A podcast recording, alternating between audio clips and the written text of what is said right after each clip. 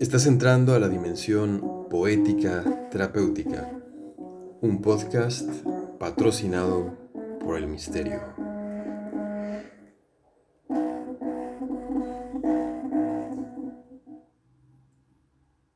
Hola, hola a todos, a todas, bienvenidos, bienvenidas a esta, eh, esta edición, este episodio, se me escondió la palabra episodio, de Poética Terapéutica Podcast.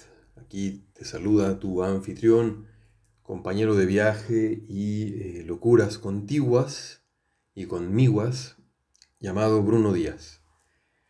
Bueno, hoy seguimos con esta onda de personajes misteriosos y hoy te voy a contar acerca de eh, Gervasio, el jugador místico. Y así, sin más ni más, te voy a compartir esto que tengo por aquí. Gervasio, el jugador místico. Fue una tarde en la cancha donde el olor del pasto, los gritos de la tribuna, el sonido del silbato del árbitro, de pronto fue así. Todo desapareció de alrededor podría decir que desapareció el mundo circundante. El mundo entero era ese balón girando, deteniéndose y botando en la cancha. Trataba de cubrir con su cuerpo la posesión de ese balón mientras Gervasio iba imaginando qué hacer con él, cómo compartirlo, cómo darlo, cómo pedirlo, abrirse un espacio en el terreno de juego. Y cómo imaginar la próxima jugada. Nada existía de pronto, ni su pasado o su futuro. Estaban ausentes tanto la pena de ayer como la ansiedad por el mañana. En ese instante sin instante, Lucrecia no le había dicho que no, y el maestro de matemáticas no había sido un dolor de cabeza. Todo estaba en esa cancha, en recibir el balón, en dar un pase. Todo era asombro, todo era magia en el pase que se inventaba, en una finta, en cortar una jugada, en patear el balón y en escuchar ese sonido tan glorioso de las cuerdas de la red rival sonando y raspando el balón mientras un júbilo extraño brotaba de los compañeros del equipo. Aunque algo le decía que, en realidad, ni el partido, ni el fútbol, ni ese encuentro importaban en lo absoluto, pero esos instantes eran momentos sin nombre que empezaban a refrescar la percepción de Gervasio. Muchas cosas ha aprendido Gervasio en la cancha. Por ejemplo, que el talento es hermoso e importante y que tiene su lugar, claro está. Pero, más importante aún, que el talento necesita trabajo y dedicación, porque se llega más lejos trabajando, aún y cuando haya poco talento. Que equipo es más que grupo, que juntarnos todos así nada más eso no es un equipo. E-, equipo implica una serie de conexión mucho más profunda. Y también ha aprendido Gervasio que lo que vive, tanto en la derrota como en la victoria, es una experiencia humana que todos vivimos por igual, en el ámbito en el que estemos. También Gervasio cuenta que no importa ganar o perder con el otro. Lo que importa es ser fiel a uno mismo, buscar que el rival esté en su máximo esplendor y que las condiciones sean ideales para ambos, porque sólo así surge la magia, los recursos, los aprendizajes y los misterios de lo humano, o la claridad en los misterios de lo humano. Gervasio cuenta que también en los forcejeos y en las jugadas bien hechas se veía él a sí mismo frustrado o extasiado, eh, tal como la vida de todos los días. Aprendió también cómo era su mente al estar al límite, al sentir la injusticia de un árbitro en un partido importante o la ayuda de otro árbitro y esta vergüenza por haber sido cómplice de algo que ahora él entendía como algo no deseable. También aprendió que el cansancio físico es también cansancio mental y que hay energía y potencia que pueden salir del interior que sobrepasan los esfuerzos físicos, pero que también hay que cuidar del cuerpo, hay que cuidar de lo que se dice, hay que cuidar de lo que se siente. Y cuidar muchas veces quiere decir estar presente. Un día nos deja testimonio Gervasio, dice, al errar un tiro, surgió en él un viejo tema. no acierto cuando quiero. Un tema viejo que él ya había visto en su niñez. Había recordado esas ocasiones cuando en verdad le importaba algo y cuando quería quedar bien con alguien o, demostrar algo. En esos momentos sentía que era cuando peor le iba. Todo esto fue en un recuerdo como un relámpago, fugaz y contundente, como es esta claridad eh, plateada del relámpago, quebrando la oscuridad y dejando una momentánea pero contundente e innegable claridad. Sin embargo, Gervasio volvió a intentarlo, volvió a intentarlo después de haber fallado ese tiro y haber acordadose de que no acierta cuando quiere.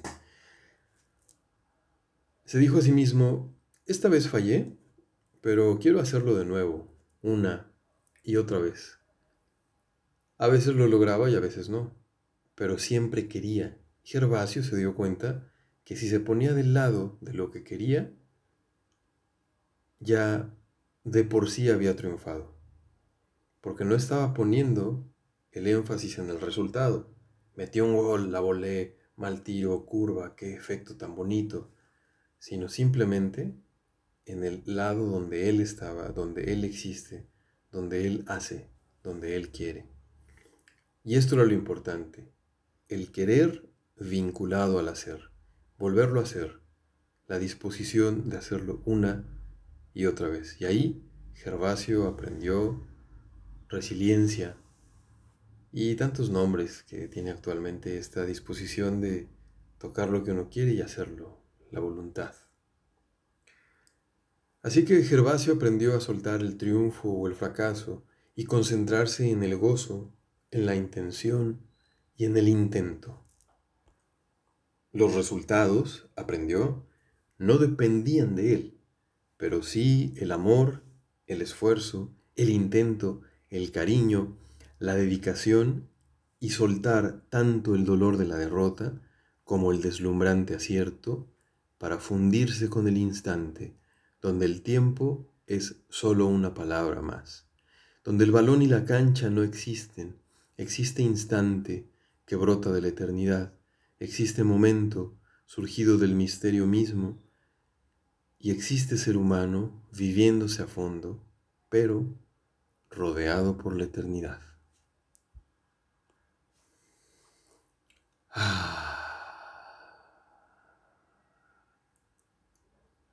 Ahora viene una cortinilla de nuestro patrocinador.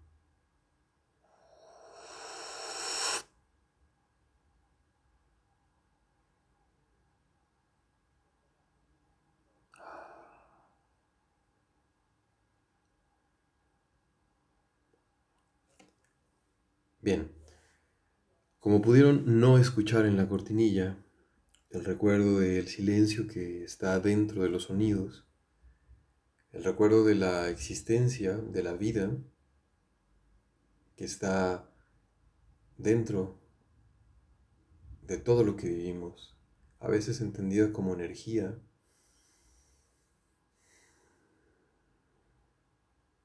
viva en nuestra percepción.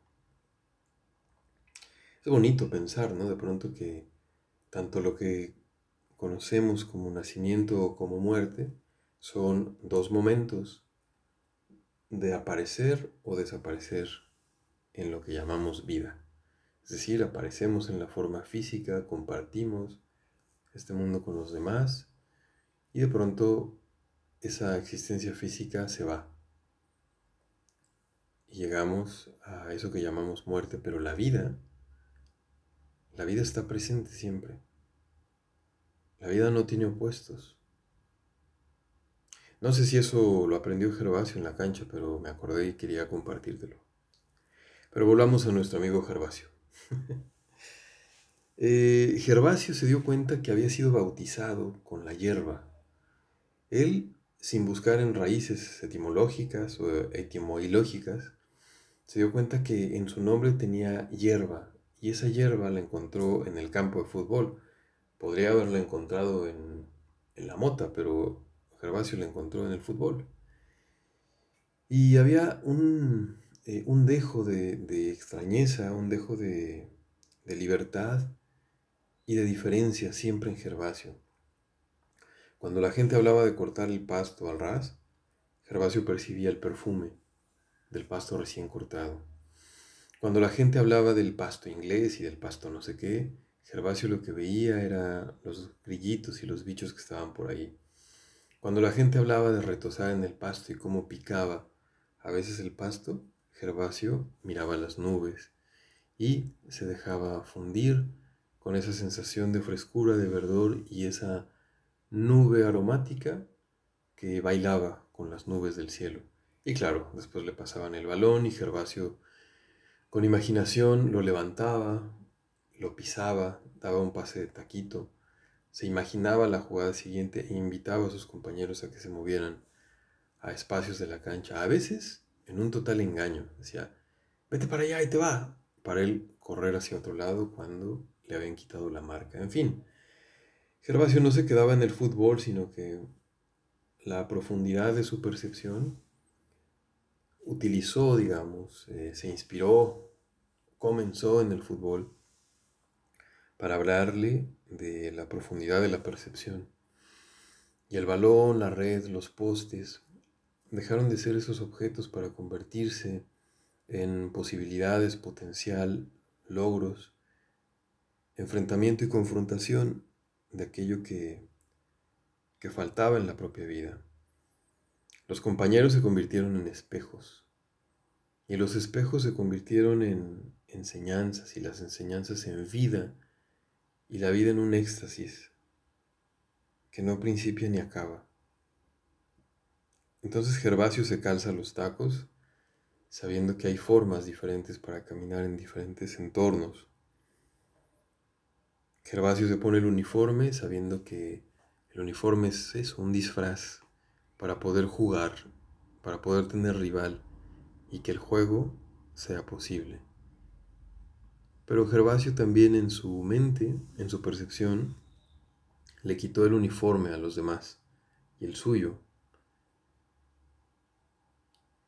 Y nos regala esta otra joyita, Gervasio. Cuando, cuando se termina un partido, dice, es importante tomarse un refresco, un, jugo, una fruta con el rival. Y recordar que el fútbol y muchas de las cosas de nuestra vida son posibles cuando vivimos la ilusión de ser dos, de ser separados. Solo así podemos hablar, tratando de comunicar, solo así vemos al otro, a lo otro, creyendo que hay separación. Pero íntimamente, profundamente, en el misterio mismo de la percepción, nos damos cuenta que hay no dos. Hay percibir que a veces se puebla de objetos, de fenómenos, de situaciones. ¿Puedes imaginarte el percibir desnudo, sin objetos? Hmm. Bueno, Muchas gracias a Gervasio. gracias a tu presencia. Qué bonito que, que te haya acompañado este relato y espero, y espero que hayas imaginado, disfrutado y también jugado fútbol a tu manera. Mi nombre es Bruno Díaz y esto es Poética Terapéutica. Te cuento una vez más que hay un grupo en Facebook. Si quieres ahí anexarte está muy bien. A veces es una comunidad que eh, platica más en privado, que, que me manda mensajes y que me comparte cosas, lo cual es muy bonito también. Seguirlos animando que ahí está la cancha, ahí está la cancha y vamos a pelotear palabritas a ver qué va pasando en el misterio de irnos tejiendo. Bueno, eh, nos escuchamos, nos compartimos, estemos en el próximo Poética Terapéutica. Hoy la práctica es recordar el patrocinio del misterio. En cada palabra que digas, recuerda el silencio dentro. En cada percepción, en cada mirada, imagina el espacio transparente que lo recibe todo. Cada vez que olfatees, que respires, recuerda que está el perfume de la vida impregnando siempre tu olfato. Y que la vida va más allá de lo que llamamos vida o muerte, o nacer o morir. Es decir, atraviesa, imagina un collar, ¿no? Eh, el hilo central, la vida, y cada cuenta, nacimientos, y cada espacio entre cuentas, muerte. Pero el collar, el collar es posible. No hay cuentas, y si las hay, son del hermoso collar de lo inefable. Ahora sí, vámonos. Bruno Díaz aquí en Poética Terapéutica, te mando un abrazo en cualquier lugar de este planeta o de cualquier otro que nos escuches y que compartamos. Vámonos.